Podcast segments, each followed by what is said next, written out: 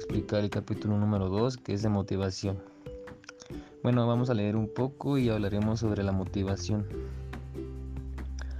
La motivación es una manera de combinación de procesos intelectuales, filosóficos y psicológicos que decide una situación dada, qué vigor se actúa y en qué decisión se encualiza con la energía.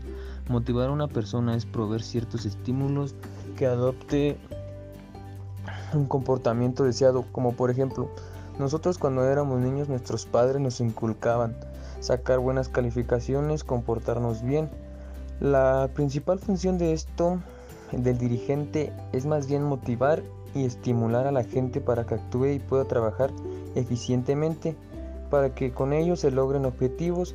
Para poder estimular fácilmente a una persona es recomendable conocer sus necesidades, las cuales se crean, nacen de la motivación. Las costumbres son fuente de creadora de motivación.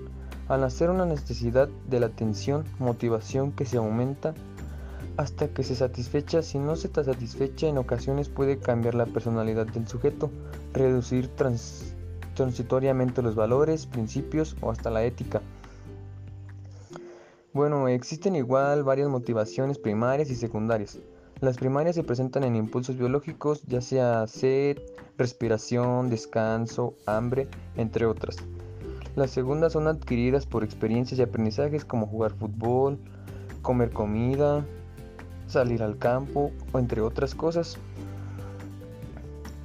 Bueno, al igual existen motivaciones, pero la más común son las de Abraham Maslow, donde se maneja una jerarquía de las necesidades. A continuación les mencionaré algunas de las necesidades biológicas, que ya sea pues necesidades filosóficas que son comer, dormir, abrigo, deseo sexual, entre algunas otras.